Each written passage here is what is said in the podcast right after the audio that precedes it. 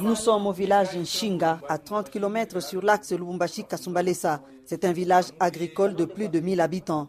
On y vit essentiellement de la culture du maïs. Pour obtenir un lopin de terre, une simple demande verbale adressée au chef du village suffit. Baudouin Sakanya est un notable d'un Shinga.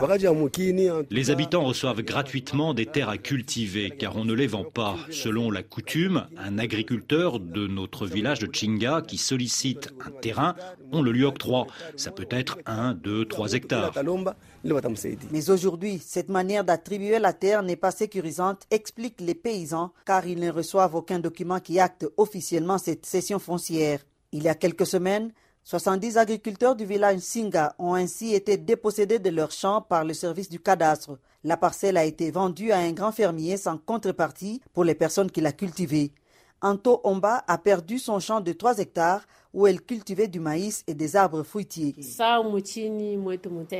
Je cultivais à 5 km d'ici. Il y a quelques jours, un monsieur a acheté la concession et il a obtenu des documents cadastraux. On nous a volé nos terres. C'est devenu compliqué. Où allons-nous cultiver? On n'a nulle part où aller. Pourtant, le Code agricole prévoit des procédures. D'abord, que les élus locaux votent un édit qui recense les terres agricoles rurales et urbano-rurales. Et de leur côté, les gouverneurs de province doivent signer un arrêté créant le cadastre agricole. Grâce à ces deux instruments, les paysans devraient être sécurisés, leurs concessions identifiées et protégées. Le Bureau diocésain de développement BDD, une structure de l'Église catholique à Lumbashi, a elle mené un plaidoyer auprès des autorités coutumières.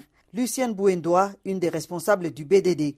Ce qui a été fait, c'est qu'on a pu obtenir que ces autorités puissent euh, signer une fiche qui reconnaît l'occupation de ces concessions agricoles. Et quand il y a un problème, la personne peut faire valoir cette fiche.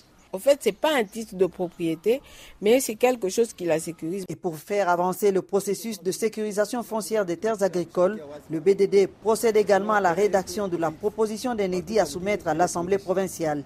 Denis Mayo, Lubumbashi, RFI.